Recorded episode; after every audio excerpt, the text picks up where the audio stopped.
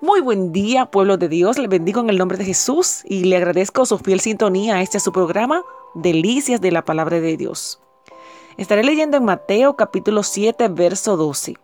Y dice, Así que todas las cosas que queráis que los hombres hagan con vosotros, así también haced vosotros con ellos, pues esto es la ley y los profetas.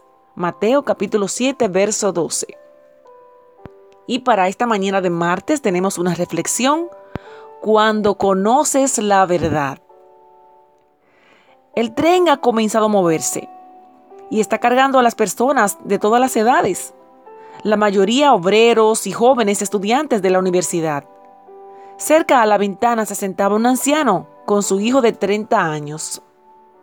Mientras el tren se mueve, el hijo emocionado dice, además de estar encantado con el paisaje que, está viendo afuera, ve papá, ve papá, mira, el paisaje de los árboles verdes alejándose es muy hermoso, decía el muchacho.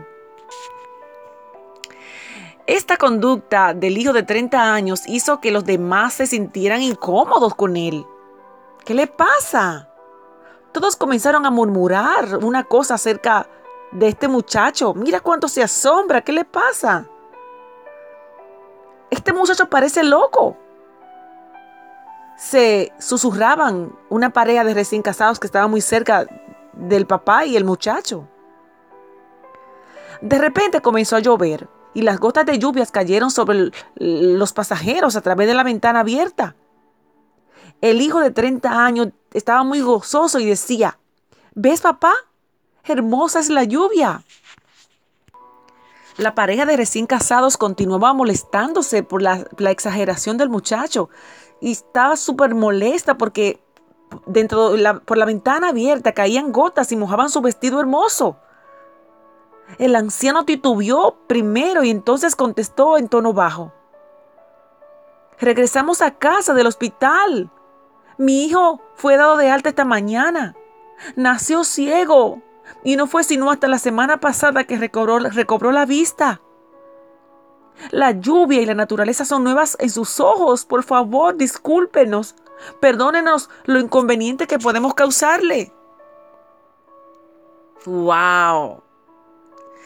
Cuán necesario nos es empatizar con los demás y tratar de colocarnos en sus zapatos. Y es que muchas veces lo que aparenta ser realidad a primera vista simplemente no lo es. Tal vez la clave consista en siempre dar a los demás el beneficio de la duda, reconociendo que lo que hace lo que hacen las personas debe tener sentido en sus mentes y en sus corazones, que tal vez sea motivado por un trasfondo distinto al nuestro que no podemos entender. Dejemos de juzgar a Dios, a, las demás personas si queremos y sentarnos en el lugar de Dios, debo decir. Aceptemos que nunca tendremos toda la información ni la comprensión completa de la situación de alguna persona. Y que al emitir juicio debemos estar conscientes de nuestra ignorancia. Si así lo hacemos, podremos siempre extender una mano amiga y tierna a quienes han experimentado menos bendiciones que nosotros. Obedeciendo de esta manera a Cristo. Además lo glorificamos lo honraremos. Necesitamos empatizar con los demás, ponernos en el lugar de los demás y ser pacientes. Amén. Cuando conoces la verdad, Dios te bendiga.